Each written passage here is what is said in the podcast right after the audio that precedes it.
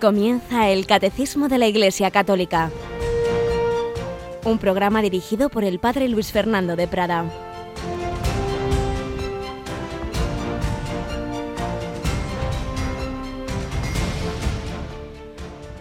Alabados sean Jesús, María y José. Muy buenos días, querida familia de Radio María.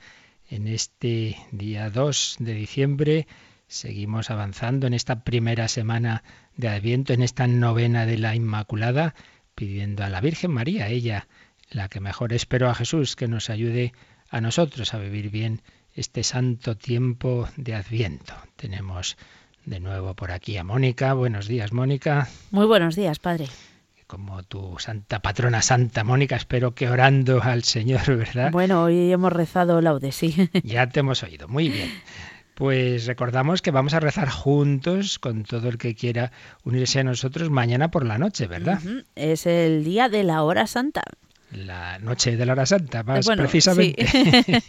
Jueves por la noche, antes del primer viernes de mes, de 11 a 12 de la noche, invitamos a orar, a hacer ese ven, Señor Jesús, en común y mirando también a María Inmaculada. Mañana por la noche, ya sabéis que hoy y mañana por la mañana, por la tarde ya no, por favor, que no damos abasto, podéis llamar, podéis enviar vuestras peticiones y las pondremos ahí debajo del altar. Y todo lo que haya llegado para las 4 de la tarde, en que ya tenemos que ir cerrando esos correos, lo ponemos ahí ante el Señor. Pues es nuestra oración de mañana, es nuestra novena que estamos celebrando eh, después de vísperas y preparándonos también a empezar el año de la misericordia, que vamos a retransmitir la Santa Misa con la que el Papa inaugura este año, abre la puerta santa del año de la misericordia y celebra la Inmaculada Concepción el martes 8 de diciembre a las nueve y media de la mañana, Plaza de San Pedro. Y la noche anterior tendremos la vigilia de la Inmaculada desde el Cerro de los Ángeles, ¿verdad, Mónica? Así es, es tradicional la celebración de estas vigilias. Ya llevan unos cuantos añitos celebrándose y esta vez pues nos vamos al Cerro de los Ángeles. A las 10 de la noche, aunque en toda España, es, en muchísimos sitios se celebra una gran vigilia inmaculada a las 9. Pues cada uno que vaya donde pueda, por supuesto el que pueda que vaya a una de, de esas vigilias y el que esté en casa pues puede sintonizar con Radio María y seguir la que vamos a ofrecer desde el Cerro de los Ángeles. Pues vamos adelante nuestra primera sección testimonial que vamos a acabar de escuchar lo que escribía sobre su conversión André Frosar.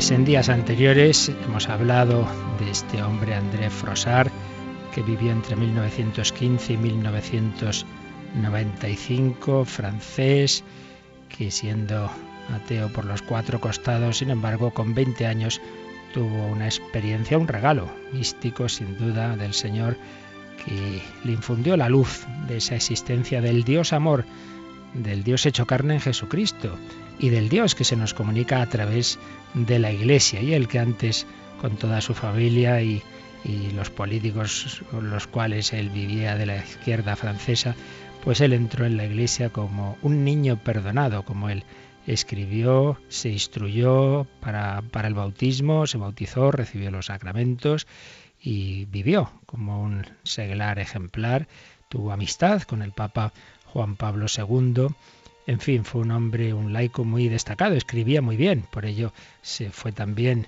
eh, miembro de la Academia Francesa. Pero estábamos leyendo cuando él cuenta esa conversión suya, como luego pues su amigo con el que había quedado le, explica lo, lo que le ha ocurrido, como su alma quedó llena de salud, de esa dulzura, de esa alegría tremenda. Pero ayer acabábamos leyendo cuando dice que poco a poco esa luz, esa dulzura iban perdiendo su intensidad.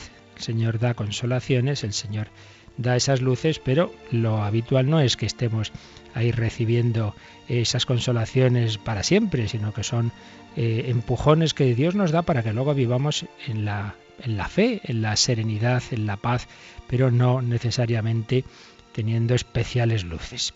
Y bueno, pues vamos a, acabar leyendo lo, que hemos seleccionado de este su testimonio que ocurrió después, después de esa conversión, después de ese descubrir la doctrina de la Iglesia. También veíamos ayer cómo le impresionó especialmente lo que es la Eucaristía, ese Dios con nosotros, que se ha quedado con nosotros. Pues sigue escribiendo así. Colmado de bendiciones, creí que mi vida sería una Navidad que no acabaría.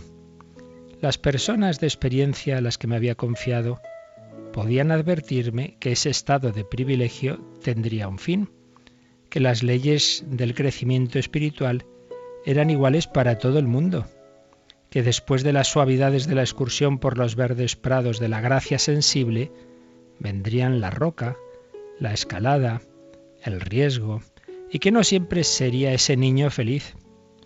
Apenas les escuchaba. Ellas tenían razón, yo me equivocaba. Celebrada la Navidad, hubo que pasar por las cosas, por la piedra y por el alquitrán de un mundo que volvía a tomar poco a poco, solapadamente, su consistencia. Y hubo un Viernes Santo y hubo un Sábado Santo. Silencio donde muere un grito. Como veis con esta bella prosa, André Frasar está transmitiendo que después de esas esos consuelos, de esas dulzuras, empezó una etapa más serena sin sentir tanto ese amor de Dios, pero no solo eso, sino que dice hubo un Viernes Santo y un Sábado Santo. ¿Por qué? Pues sigue diciendo. Dos veces se abatió sobre mi hogar el sufrimiento más grande que puede infligirse a seres humanos. Los padres me comprenderán. Las madres mejor aún, sin más palabras.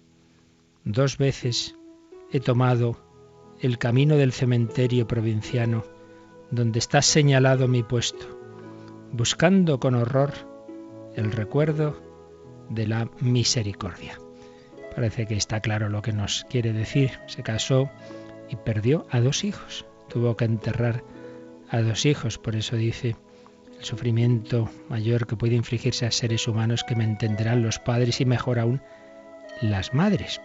Este hombre que tuvo ese privilegio, esa luz tan grande, esa dulzura, sentir esa dulzura tan intensamente, de la presencia del amor de Dios, no se le quitó el sufrimiento, una gran cruz.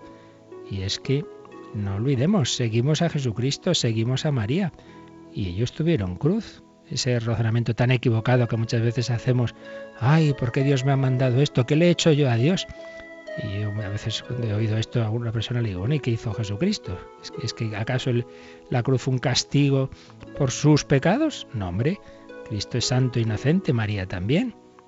Entonces no pensemos que porque llegue el sufrimiento es que Dios no nos quiere. André Frosar había experimentado, incluso de esa manera tan sensible, el amor de Dios y luego experimenta un gran sufrimiento. Por ello sigue diciendo, incapaz de rebeldía, excluido de los refugios de la duda, ¿de qué dudaría sino de mí mismo? He vivido con esa lanza en mi pecho y sabiendo que Dios es amor. Fijaos, lo que nos quiere decir es esto. Él sabía perfectamente, por esa iluminación tan grande que tuvo, que Dios es amor. Solo no lo podía dudar, no lo podía dudar. Había cambiado su vida, esa experiencia de aquella tarde de julio en París. Totalmente. Había sentido esa paz y esa alegría. Dios es amor.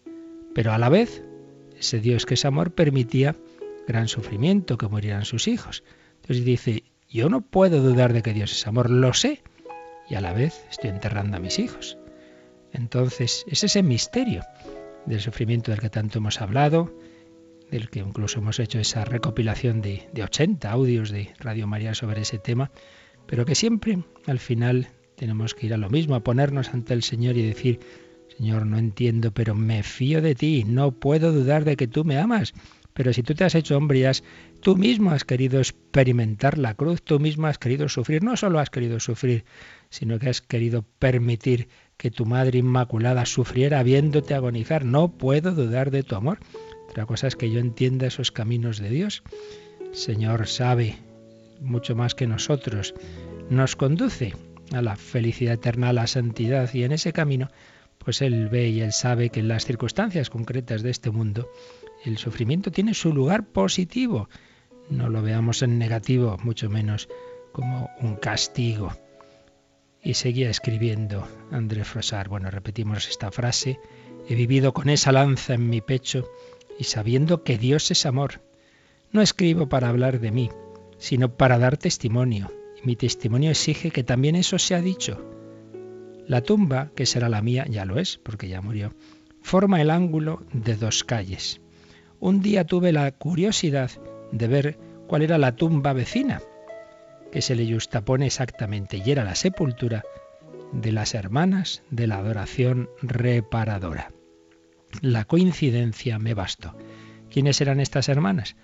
Pues precisamente las religiosas mm, en cuya capilla André Frosar se convirtió. Cuando entró a buscar a su amigo que no salía de la iglesia y vio a la gente que estaba ahí en oración y tuvo esa experiencia mística, era la capilla de estas monjas y un buen día se da cuenta de que la tumba de su familia está al lado del panteón de estas hermanas. La coincidencia me bastó. A 500 kilómetros de distancia, las hermanitas que asistieron a mi nacimiento espiritual estarán allí también, en la hora de mi muerte. Y pienso, creo, sé que esos dos momentos serán idénticos, como serán uno solo, en fin, los seres perdidos, la dulzura reencontrada. Amor, para llamarte así, la eternidad será corta. Qué precioso fin de este testimonio. Aquellas monjas que rezaban por la conversión de los pecadores, él se da cuenta de que han sido instrumentos de Dios para su conversión y ahora están ahí, en el lugar de su cementerio. Ahí está enterrado ya. André Frosar al lado de ellas. Entonces dice, esos dos instantes, cuando yo descubrí el amor de Dios y cuando yo me muera, serán idénticos y será idéntica la dulzura reencontrada. Bueno, idéntico no, todavía más. Claro que sí, el ver a Dios ya cara a cara en el cielo, pero en esa línea de lo que experimentó del cielo en la tierra en su corazón. Amor, la eternidad será corta.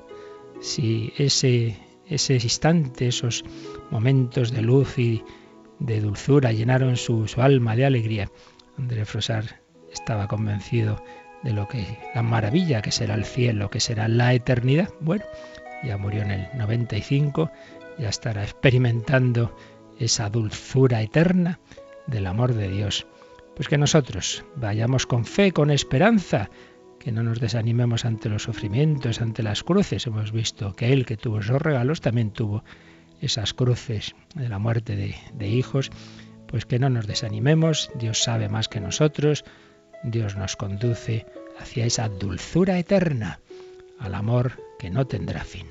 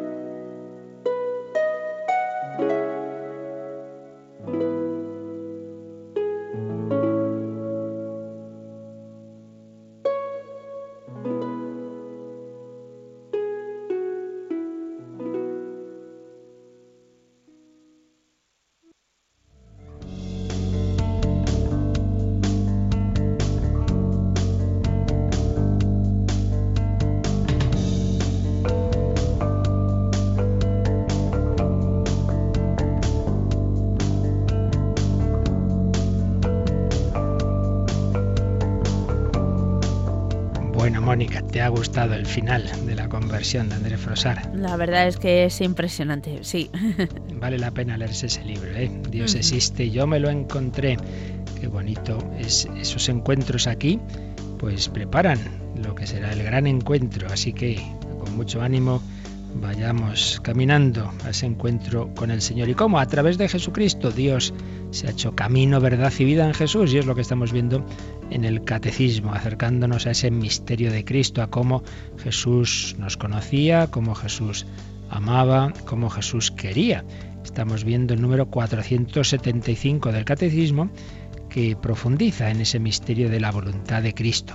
Resumiendo lo que hemos visto en los dos días anteriores, pues hubo algunas teorías que decían, bueno, sí, Cristo es Dios y hombre, tiene dos naturalezas, pero bueno, luego realmente es como si solo tuviera la voluntad divina, porque si tuviera voluntad humana y voluntad divina, la voluntad humana se opondría a la divina y no podría ser. No, no, eso no es así.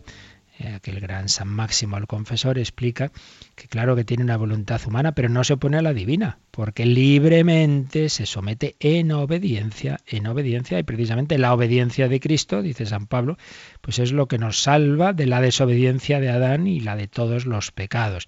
Pero para ello, para hacer, para tener esa, esa acción redentora meritoria, tenía en el plan de Dios, pues tenía que ser así, que una voluntad humana libre, si no, no sería meritorio, libremente aceptara esa voluntad del Padre, que es común eh, del Padre, del Hijo y del Espíritu Santo, en cuanto un único Dios es la única voluntad divina.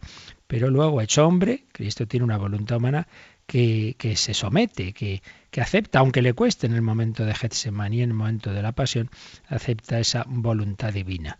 No se haga mi voluntad sino la tuya. No he venido a hacer mi voluntad sino la tuya. Lo está diciendo Jesús constantemente en el Evangelio de San Juan y aparece esa lucha, ese, ese costarle, pero que no significa que no, que no la acepte esa voluntad divina en Getsemaní, en la pasión. Entonces, eh, frente a esa herejía monoteleta, que dice hay una única voluntad en Cristo, la voluntad divina, la, la, Iglesia dice, no, no, no, no, hay dos voluntades, la divina y la humana, porque es verdadero hombre y un hombre tiene una voluntad libre, si no, no sería auténtico hombre, no nos habría salvado, porque se salva lo que se asume. Y Cristo ha asumido toda nuestra psicología, todo lo humano está asumido. El pecado no es algo humano, el pecado es lo que hacemos mal, pero en la naturaleza humana está el tener inteligencia humana, hemos visto en días anteriores que Cristo la tuvo, y el tener voluntad humana y corazón humano, como también veremos próximamente. Pero nos fijamos en esa voluntad humana libre. Sintetizando lo que hemos visto, podemos leer el número 91 del compendio del Catecismo que dice, Jesús tenía una voluntad divina y una voluntad humana. En su vida terrena, el Hijo de Dios ha querido humanamente lo que Él ha decidido divinamente junto con el Padre y el Espíritu Santo para nuestra salvación. La voluntad humana de Cristo sigue sin oposición o resistencia su voluntad divina y está subordinada a ella.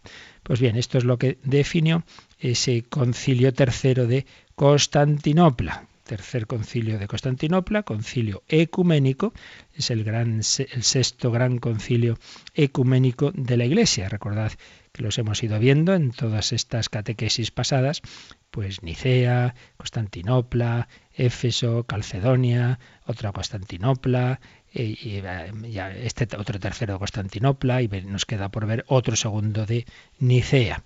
Bien, Vamos a profundizar un poquito más en este tema de la voluntad de Cristo y aprovechamos para hablar de su santidad. Decimos en el Gloria de la Misa, tú solo eres santo Señor, solo tú, Altísimo Jesucristo. Decimos algunas algunas pinceladas sobre esta santidad de Jesucristo. Santo, santo es eh, solo Dios, solo tú eres santo, porque santidad es la forma de ser divina. Santo es Dios y lo relacionado con Dios. Pues bien, en el Nuevo Testamento se aplica el título santo a Jesús en diferentes ocasiones. Si os acordáis, en la anunciación del ángel Gabriel a María ya le dice el que va a nacer será santo, será santo pero también los espíritus inmundos reconocen a Jesús como el santo de Dios. Por ejemplo, Marcos 1.24, Lucas 4.34. San Pedro, eh, tras aquel discurso de Jesús sobre el pan de la vida, en el capítulo 6 de San Juan, le dice, nosotros creemos y sabemos que tú eres el santo de Dios. Y en los Hechos de los Apóstoles, esa primera predicación apostólica, también designa a Cristo como el santo y el justo. También lo vemos en la primera carta de San Juan o en el Apocalipsis. Todos estos testimonios pues manifiestan que santo, referido a Jesús, no es simplemente un atributo, sino su propio nombre, su nombre propio. Él es santo porque la santidad coincide con su ser. Claro, si Él es Dios y santo es Dios, Dios es santo, la santidad coincide con el ser de Jesús. Pero vamos a precisar esto porque estamos diciendo siempre que tiene dos naturalezas, la divina y la humana. Como Dios está claro, está claro, es, es la santidad de Dios. Pero las, en cuanto a su naturaleza humana, ¿por qué decimos que, que, hay santidad, que, que, que coincide, que coincide? Pues porque su naturaleza humana pertenece a la persona divina del Verbo. La santidad es atributo divino común a las tres personas divinas. Entonces vamos a ver, y mm, a matizar un poquito cómo esa santidad de Jesús la podemos considerar eh, en relación a cada una de esas tres personas divinas. Es consagración, consagración del Padre, es comunicación del Hijo y es unción del Espíritu Santo. O sea, la, divinidad, la santidad de Dios se le comunica a esa naturaleza humana, en cuanto que el Padre lo consagra, en cuanto que el Hijo se le comunica su propia ser personal y en cuanto el Espíritu Santo lo unge. El Padre, el Padre consagra al Hijo. Fijaos en Juan 10:36, Jesús se define a sí mismo como aquel a quien el Padre consagró y envió al mundo. Consagración por parte del Padre, que se refiere a todo el ser de Jesús. Esto es anterior a cualquier actividad está destinado a manifestarse en su misión. Estamos siguiendo los apuntes de Monseñor Rico Pavés. Santidad significa, antes que rectitud moral, total pertenencia a Dios. Pues bien, esa humanidad de Cristo, esa humanidad asumida por la persona del Hijo, queda a total disposición del Padre, que realiza sus obras a través de ella. Fijaos el texto de Juan 10, 37, muy importante cuando está Jesús discutiendo con los judíos y les dice, si no hago las obras de mi Padre, no me creáis. Pero si las hago, aunque no me creáis a mí, creed a las obras, para que comprendáis y sepáis que el Padre está en mí y yo en el Padre. ¿No me creéis? Pues hombre, ved los milagros que estoy haciendo, que indican que el Padre está en mí, que no soy un mero hombre, que en mí está el Padre. Por tanto, consagración que hace el Padre de su Hijo. El Hijo mismo, la persona segunda de la Santísima Trinidad, le comunica la santidad que le pertenece por ser Dios, por la unión hipostática, por la encarnación, la naturaleza humana ha sido elevada a la mayor unión con Dios que, a la que puede ser elevado ningún ser. Esto ya lo vimos también, cómo Dios se puede comunicar de muchas formas, pero la suprema es esta, que a una naturaleza humana la asuma personalmente el Hijo de Dios, la segunda persona de la Trinidad. De manera que que el, yo, el sujeto de ese hombre que viene por ahí, eh, no es un yo humano, es el yo divino, es el yo de la, de la segunda persona de la Santísima Trinidad. Mayor unión con Dios que esa no existe. Hay un hombre que está unido hipostáticamente, personalmente, a la Trinidad. Pues claro, esa segunda persona de la Trinidad comunica a esa humanidad, comunica su santidad. Entonces esto se le llama la gracia de unión. Hay una unión intimísima. Lo cual no, no, quiere decir, no caigamos en el monofisismo, que esa naturaleza humana de Cristo se convierta en sí misma en divina.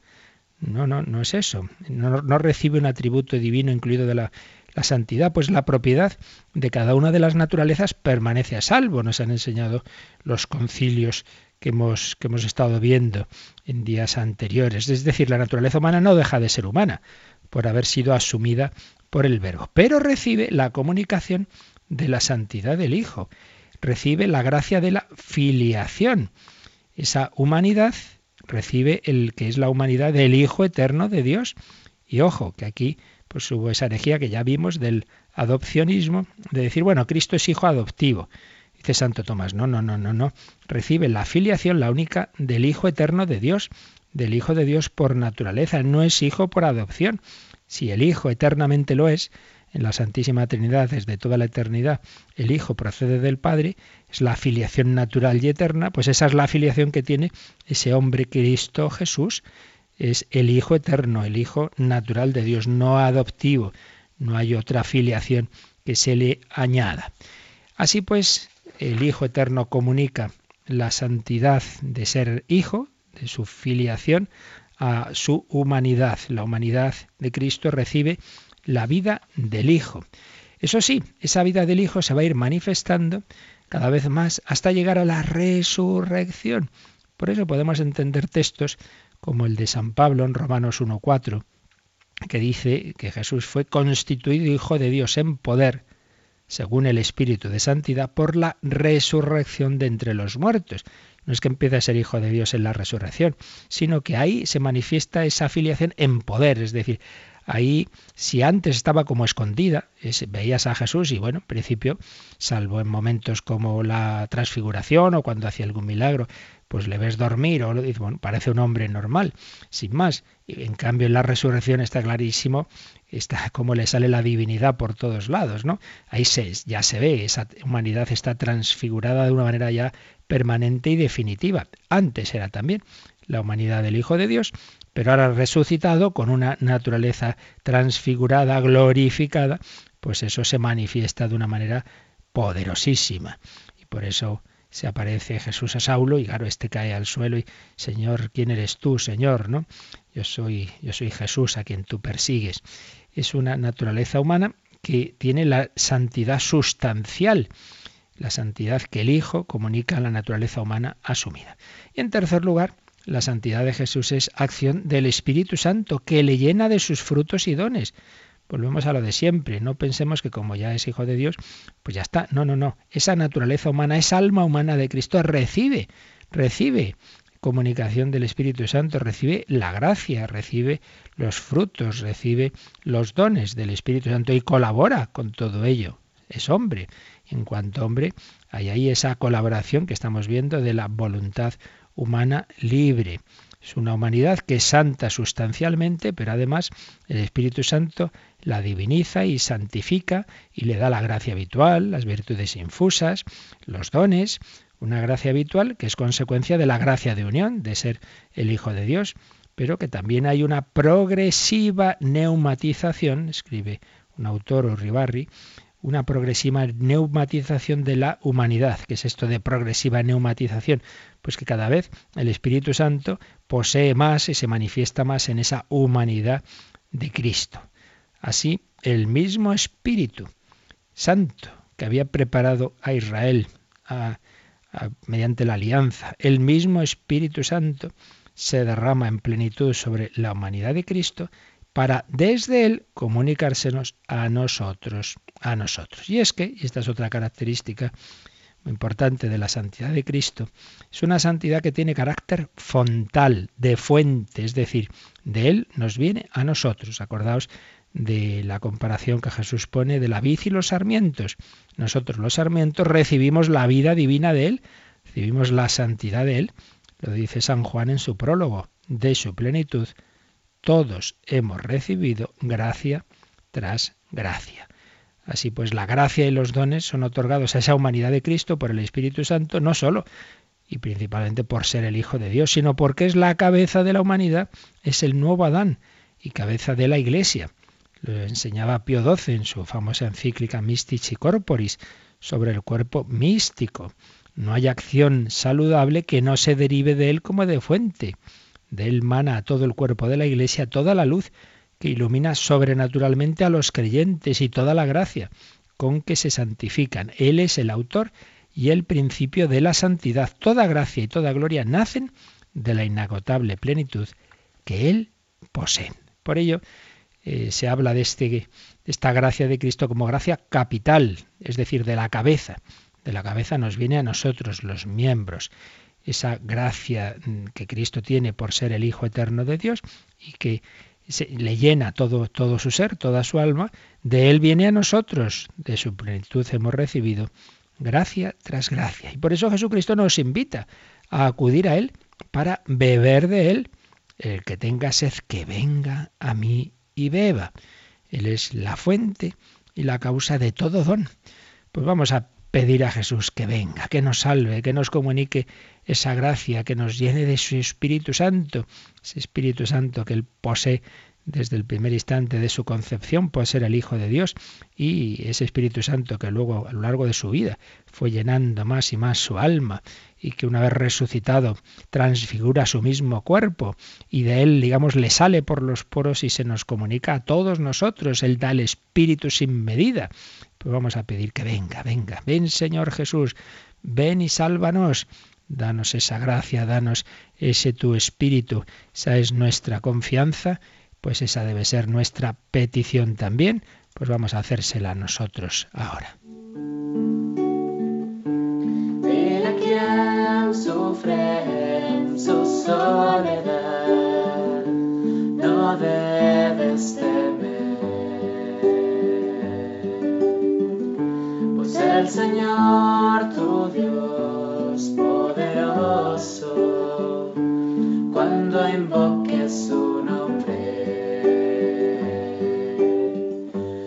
él te salva.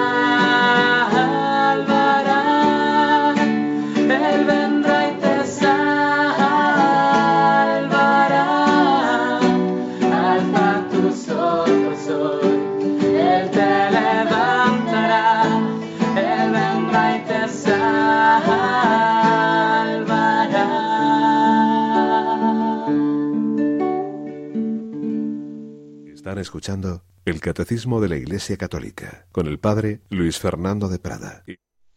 Él vendrá y te salvará. Jesucristo nuestro Salvador, el que nos comunica el Espíritu Santo. Santidad de Jesucristo. Pero eso implica otro aspecto que aparece claramente en el Nuevo Testamento. Y es que Jesús no tiene ni puede tener pecado, es decir, la impecabilidad de Cristo. Entonces vamos a decir también dos palabras sobre esto, siguiendo al mismo José Rico, a Angelo Amato, etcétera, como, y bueno, por supuesto, al gran doctor de la Iglesia Santo Tomás de Aquino, y partiendo, como siempre, del Nuevo Testamento. Fijaos que la carta a los Hebreos, Hebreos 4:15, dice que Jesús ha sido probado en todo, como nosotros, sin pecado.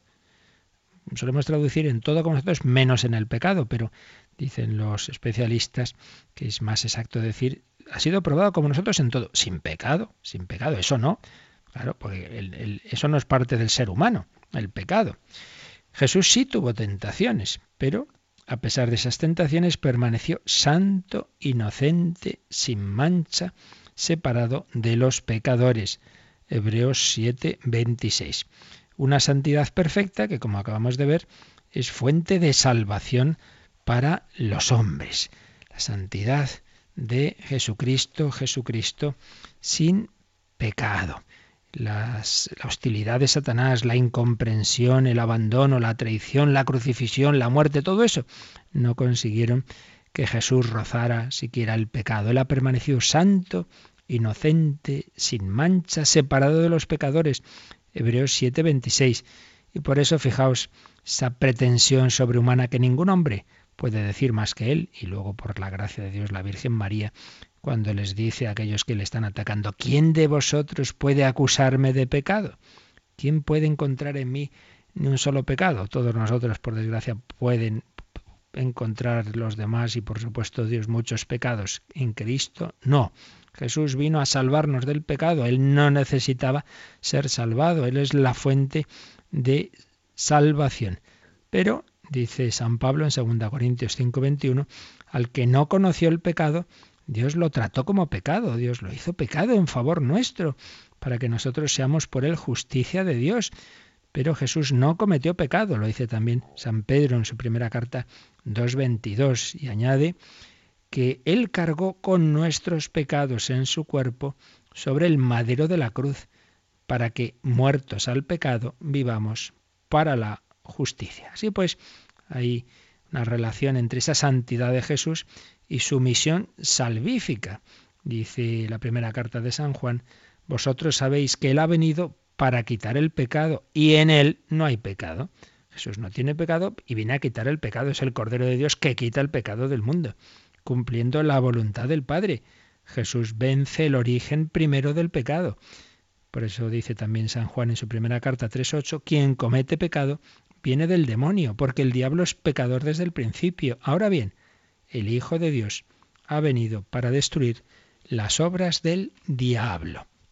Para destruir esas obras, Él no se contamina con el pecado. Pero hemos visto esa cita misteriosa de 2 Corintios 5:21, donde San Pablo dice que al que no conocía pecado Dios lo hizo pecado, traducen así muchos. Dios lo hizo pecado en favor nuestro para que nosotros llegáramos a ser justicia de Dios.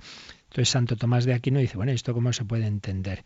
Dice, pues no en el sentido de que él tuviese pecado, sino porque lo convirtió en víctima por el pecado. Dios lo hizo pecado en cuanto que fue víctima por nuestros pecados, que es lo que viene a decir el profeta Isaías en el famoso cuarto cántico del siervo de Yahvé, que la iglesia lee el Viernes Santo, cuando dice que el Señor cargó sobre él las iniquidades de todos nosotros. Es decir, lo, entregó como víctima por los pecados de todos los hombres. Y también Dios permitió que tuviese una carne semejante a la del pecado. Es otro sentido que podemos ver ahí. Esta expresión de carne semejante a la del pecado es de San Pablo en Romanos 8, 3. Jesús no cometió pecado, Jesús lleva nuestros pecados al leño de la cruz, Jesús desde esa su santidad eh, nos puede salvar. Pero no solamente es que no lo cometió, es que no lo podía cometer. La impecabilidad, la imposibilidad de pecar. ¿Y por qué? Pues también Santo Tomás ve tres motivos, por la unión hipostática, por la santidad sustancial que tenía y por su misión de redentor, por la unión hipostática. Hombre, ¿cómo va a pecar el, ese sujeto que es el Hijo eterno de Dios? Pues ya solo por eso imposible. Segundo, porque esa humanidad está llena de, la santidad de Dios, porque hemos dicho que es la humanidad del Hijo de Dios y entonces esa alma está llena, es sustancialmente llena de la comunicación de la, de la gracia del Espíritu Santo. Entonces es imposible que mancha alguna de pecado pudiera ensuciar el alma de Cristo. El Hijo de Dios está exento de, de toda culpa, exento de toda culpa.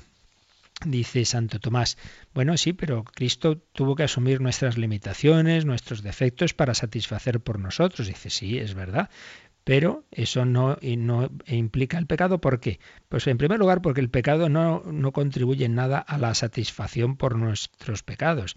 Eso no, el que hiciera algo malo no sería camino para salvarnos. Por otro lado, porque el pecado no es parte de la naturaleza humana, no es constitutivo de la misma. Cristo asumió todo lo humano, pero es que el pecado es algo contra la naturaleza, introducido por el diablo. No es algo de ser imagen y semejanza de Dios de ninguna manera. Y en tercer lugar, porque pecando no nos hubiera podido dar ejemplo de virtudes, pues el pecado es contrario a la virtud. En fin, muchas razones que Santo Tomás veía pues de congruencia con esa imposibilidad de pecar. No solo tenía imposibilidad de pecar, sino que tampoco se dio en él la inclinación al pecado, o concupiscencia. Nosotros estamos heridos por el pecado, tendemos al pecado. Una cosa es la sensibilidad que Cristo tenía y el poder ser tentado, eso sí, pero otra cosa es que su naturaleza tendiera eh, espontáneamente al mal, al mal. Y entonces dice Santo Tomás, no, no, no tenía esa inclinación por tres motivos. Primero, porque fue concebido por el Espíritu Santo. Segundo lugar, porque poseyó la virtud en grado máximo. Y en tercer lugar, porque eso iría en contra de la satisfacción que debía cumplir para nuestro rescate. Claro, aquí cuando citamos estas enseñanzas de Santo Tomás, que esto no está recogido en, un concilio o en el catecismo, estas son opiniones teológicas muy, muy, muy sólidas y muy dignas de consideración, pero bueno, uno puede decir, bueno, este punto yo no lo veo tan claro, pero la idea de fondo es así, y Cristo sin concupiscencia. Por otro lado, por supuesto, enseñará San Ambrosio que el que reconcilió al mundo con Dios personalmente no tuvo necesidad de reconciliación. Él no estaba obligado a pagar para espiar pecados propios. Recordemos que Jesús dice, el Hijo libera, el esclavo está sujeto al pecado. Por tanto, goza de perfecta libertad, no tiene por qué dar ningún precio en rescate por sí mismo. Y llegamos a otro punto muy, muy, muy interesante, muy interesante. Ayer veíamos que precisamente el ver que Cristo tiene una auténtica voluntad humana, libre, pues es también, eh, tiene unas implicaciones de cara a la visión del hombre. El ser humano colabora a la redención con su voluntad libre, no somos meramente pasivos, no hay que caer en el quietismo, que me salve Dios, sí, te tiene que salvar Dios, pero tú tienes que dejarte salvar y colaborar. Eh, Dios se quiere hacer carne en María, sí, pero le pide permiso. Ella tiene que decir el fiat. Y aquí la esclava del Señor. Hay una libertad humana que está llamada a colaborar. Pues bien, vamos a, pensar ahora. Bueno, entonces si Cristo no podía pecar, ¿era libre? Eh, eh, ¿Tenía esa libertad Cristo? Si estaba libre de pecado, pues claro que sí. Justamente, precisamente por esa posibilidad de pecar es todavía más perfecta la libertad. Y es que solemos tener un falso concepto de libertad como la posibilidad de elegir entre el bien y el mal. Entonces, claro, si Cristo no podía elegir el mal, si Cristo no podía pecar, entonces decimos equivocadamente, entonces Cristo no era libre. Ah, pues entonces Dios tampoco es libre. Claro, ya no simplemente Dios hecho hombre, sino el propio Dios antes de la encarnación. Entonces tampoco es libre Dios, porque Dios no puede pecar, ¿no? Y aquí nos damos cuenta de que tenemos un equivocado concepto de libertad. La libertad no es escoger entre el bien y el mal. Entonces el ver aquí el ejemplo de Cristo nos puede ayudar a tener un concepto mucho más preciso de la libertad. Pero vamos a recordar una enseñanza preciosa, como todas las suyas, de Benedicto XVI, cuando en, en la última Semana Santa, que él celebró como Papa, la de 2012, en la homilía de Jueves Santo, pues profundizaba un poquito en esa escena de Getsemaní, ese Jesús que, siente miedo ante la pasión, y que dice, Padre, si, si es posible, aparta de mí este cáliz, pero no se haga como yo quiero, sino como tú quieres, y comentaba Benedicto XVI. La voluntad natural del hombre Jesús retrocede asustada ante, ante eso que se le viene, pide que se le evite. Sin embargo, en cuanto hijo, abandona esta voluntad humana en la voluntad del Padre. No yo, sino tú. Con esto ha transformado la actitud de Adán, el pecado primordial del hombre, salvando de este modo al hombre. La actitud de Adán había sido, no lo que tú has querido Dios, no lo que tú has querido. Dios, quiero ser Dios yo mismo. Esta soberbia es la verdadera esencia del pecado. Pensamos que somos libres y nosotros mismos solo si seguimos exclusivamente nuestra voluntad. Dios aparece como el antagonista de nuestra libertad. Debemos liberarnos de Él, pensamos. Solo así seremos libres. Esta es la rebelión fundamental que atraviesa la historia y la mentira de fondo que desnaturaliza la vida. Cuando el hombre se pone contra Dios, se pone contra la propia verdad y no llega a ser libre, sino alienado de sí mismo. Únicamente somos libres si estamos en nuestra verdad, es decir, si estamos unidos a Dios. Y entonces nos hacemos como Dios, no oponiéndonos a Dios. Por ello, concluía Benedicto XVI en esta homilía del Jueves Santo de 2012, que en el forcejeo de la oración en Getsemaní, Jesús deshizo la falsa contradicción entre obediencia y libertad y ha abierto el camino hacia la libertad. Así pues, tenemos que quitar ese falso concepto de libertad, que somos libres cuando podemos oponernos a Dios. Hombre, ya hemos caído en la trampa. Entonces, ¿Qué es realmente la libertad? Pues es la posibilidad de elegir y autodeterminar la propia acción, pero de manera más precisa. La capacidad de elegir el bien y rechazar el mal. Poder hacer lo que se debe hacer y lo que se debe querer. O sea que la esencia de la libertad está en que yo me autodetermine a hacer el bien, pero no consiste en que yo pueda hacer el mal, sino que yo haga el bien, pero que lo haga sin que nadie me obligue. Yo quiero hacer el bien. Y es que eso es lo natural, porque la voluntad humana está hecha para el bien. El bien es el objeto de la voluntad. Por ello, no hay contradicción entre ser libre y no poder elegir el mal. Es como si uno dijera, el estómago funciona mal. ¿Por qué? Porque no puede comer piedras. Hombre, es que, es que no tiene que comer piedras. El estómago hecho para digerir cosas sanas que le ayuden a, para que podamos alimentarnos y, pues claro, pues eso, eso es lo, lo propio del estómago. Pues bien, la voluntad humana está hecha para elegir el bien, no para elegir el mal. Elegirlo sin que nadie me obligue. Eso sí es la libertad. Que yo pueda autodeterminarme, que no tengan que cogerme por el cuello. Entonces, el hombre más libre es el hombre que por su propia autodeterminación, sin que nadie lo obligue, más le atrae el bien. En cambio, el esclavo, aunque se llame libre, es aquel que, que, queda prendido por las cosas de este mundo, por sus propios pecados, que va cayendo en adicciones. Ese es el esclavo. Si es que es el mundo al revés. Cuando uno se dice el mundo de hoy se cree libre porque se separa de Dios, acaba cayendo en adicción tras adicción. Vivimos en un mundo de adicciones, esclavitudes y vicios y cadenas que el demonio los va tendiendo bajo el engaño de libertad. Es al revés, la verdad os hace libres. Es Cristo el que nos libera de esas esclavitudes y la libertad consiste en que yo pueda elegir y hacer el bien y claro, cuanto más gracia de Dios y más santo sea uno, y claro, la santidad máxima está en Jesucristo, pues entonces más le atrae a uno el bien y no se le ocurre ni se le pasa por la mente escoger el mal, como la Virgen tampoco, está llena de gracia en su medida, de otra manera distinta que Cristo, claro, pero llena de la gracia del Espíritu Santo por la misericordia divina, entonces a ella tampoco le atrae el mal, no le atrae, y es libre, claro que es libre, escoge libremente hacer el bien, pero no, no tiene por qué escoger el mal, no, eso no, entra en el escoger el mal en una voluntad libre, llena de, de la gracia de Dios, que hace ver la verdad, que hace eh, atraer, que, que, le atraiga el bien, la verdad, el amor y la belleza.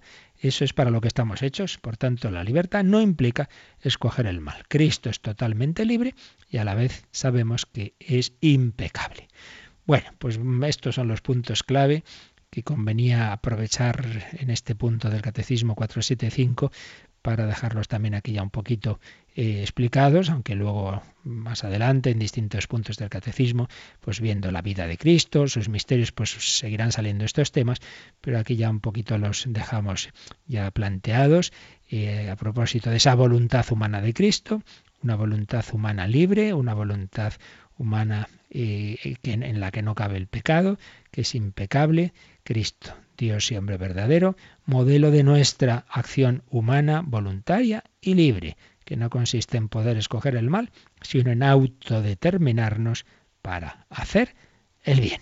Pues vamos a pedírselo a Jesucristo, nuestro Rey y Señor, que le obedezcamos, que obedezcamos a Cristo Rey, al príncipe absoluto, se lo vamos a pedir y a orar y, en esta oración intensa eh, vayamos caminando hacia la santidad. Y estos últimos minutos, si tenéis alguna consulta, alguna reflexión sobre esto u otro punto, pues los podéis hacer ahora. Participa en el programa con tus preguntas y dudas. Llama al 91 153 8550. También puedes hacerlo escribiendo al mail catecismo arroba radiomaria.es. Catecismo arroba radiomaria.es.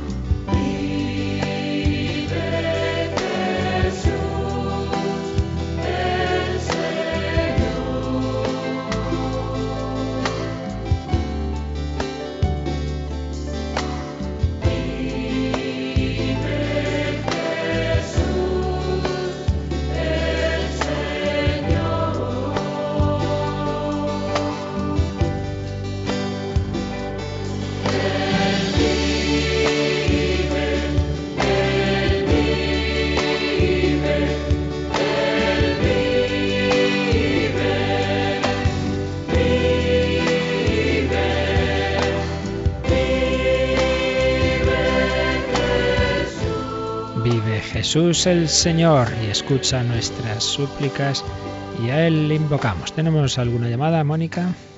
Así es, nos ha llamado Fuensanta y bueno, no tiene una duda relacionada a lo que ha estado explicando, pero hablando con su hija eh, salió el tema de un texto de las cartas de San Pablo mm. en la que dice mujeres sed sumisas. ¿Cómo se lo puede explicar a su hija? Bueno, esto, el, Papa Juan Pablo II, San Juan Pablo II, escribió una carta, la carta sobre la dignidad de la mujer, Mulieres Dignitatem, ¿no? Entonces ahí explica esos textos, ¿no? Por un lado es verdad, claro, en las cartas de San Pablo, como en todo, hay, hay aspectos más doctrinales, aspectos dogmáticos y aspectos más particulares. El que me he olvidado el abrigo en no sé dónde, tal. Bueno, y entonces dice el Papa, hombre, algunos aspectos son más, digamos, de las costumbres de la época, ¿no? No son un tema eh, doctrinal dogmático. Pero ya entrando en el fondo de la cuestión, como siempre, hay que ver un texto, eso, eso que se dice en periodismo, ¿no? Un texto fuera de contexto es un pretexto. Tener cuidado, hay que leer todo el contexto. Entonces, si uno se fija bien en los textos en que dicen ese tipo de cosas a nivel de matrimonio, dice, los maridos se entreguen a sus mujeres como Cristo se entregó. Y uno dice, oye, ¿y cómo se entregó Cristo? Lavando los pies a sus discípulos, entregándose. Entonces, claro, bueno, hay que ver en ese contexto. En el fondo es una mutua sumisión de distinto tipo, pero mutua sumisión. El marido se somete a la mujer, la mujer al marido. Es decir, no es aquí uno el jefe y la otra la esclava, evidentemente que no.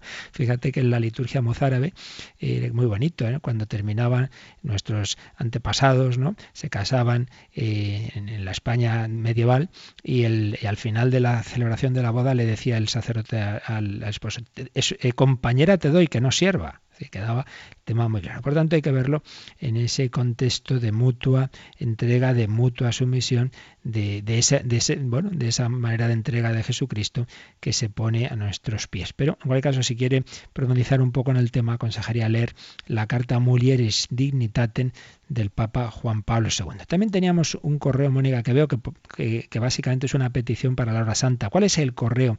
Recuerda el correo donde pueden enviar nuestros oyentes las peticiones para la hora santa hora santa arroba. Es ahí, este que he recibido en catecismo arroba lo reenvío al de la hora santa, pero que sepan nuestros oyentes que donde se deben mandar las peticiones. Pero bueno, ya aprovechamos para decir que es una persona que pide por su hija a la que los médicos está embarazada y quieren que aborte. ¿Cuántas veces he oído esto? Ah, no, tenga cuidado, que este hijo viene mal. Podría contar muchos casos de, de, esas situaciones en que decían que iba a ser espantoso, no sé que luego ha nacido el niño perfectamente. Y luego, aunque no fuera así, aunque nazca con una malformación o una, algún tipo de discapacidad, pues sigue siendo hijo de Dios y naturalmente que hay que asumirlo y aceptarlo como regalo de Dios, que luego muchas veces dicen los padres que son, son los hijos que más satisfacciones dan. Por tanto, claro que sí, vamos a rezar por, por esta persona, este, esta, la hija de, de, quien me escribe, para que se mantenga firme en su decisión de tener a su hija y no caiga en esa tentación a la que lamentablemente la, la quieren empujar eh, los médicos y que el Señor pues la mantenga y la dé su gracia para todo ello. Pues así lo haremos y pedimos unos por otros en este, en este día y mañana pues seguiremos avanzando en este conocimiento de nuestro Señor Jesucristo. Mañana ya vamos a pasar al cuerpo de Cristo. Hemos hablado de su alma, su conocimiento, su voluntad. Mañana vamos a fijarnos un poco más en su cuerpo. La bendición de Dios Todopoderoso, Padre, Hijo y Espíritu Santo, descienda sobre vosotros. Alabado sea Jesucristo.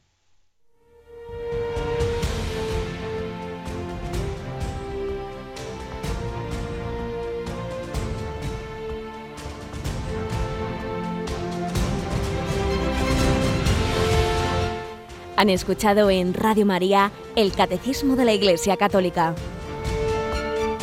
un programa dirigido por el Padre Luis Fernando de Prada.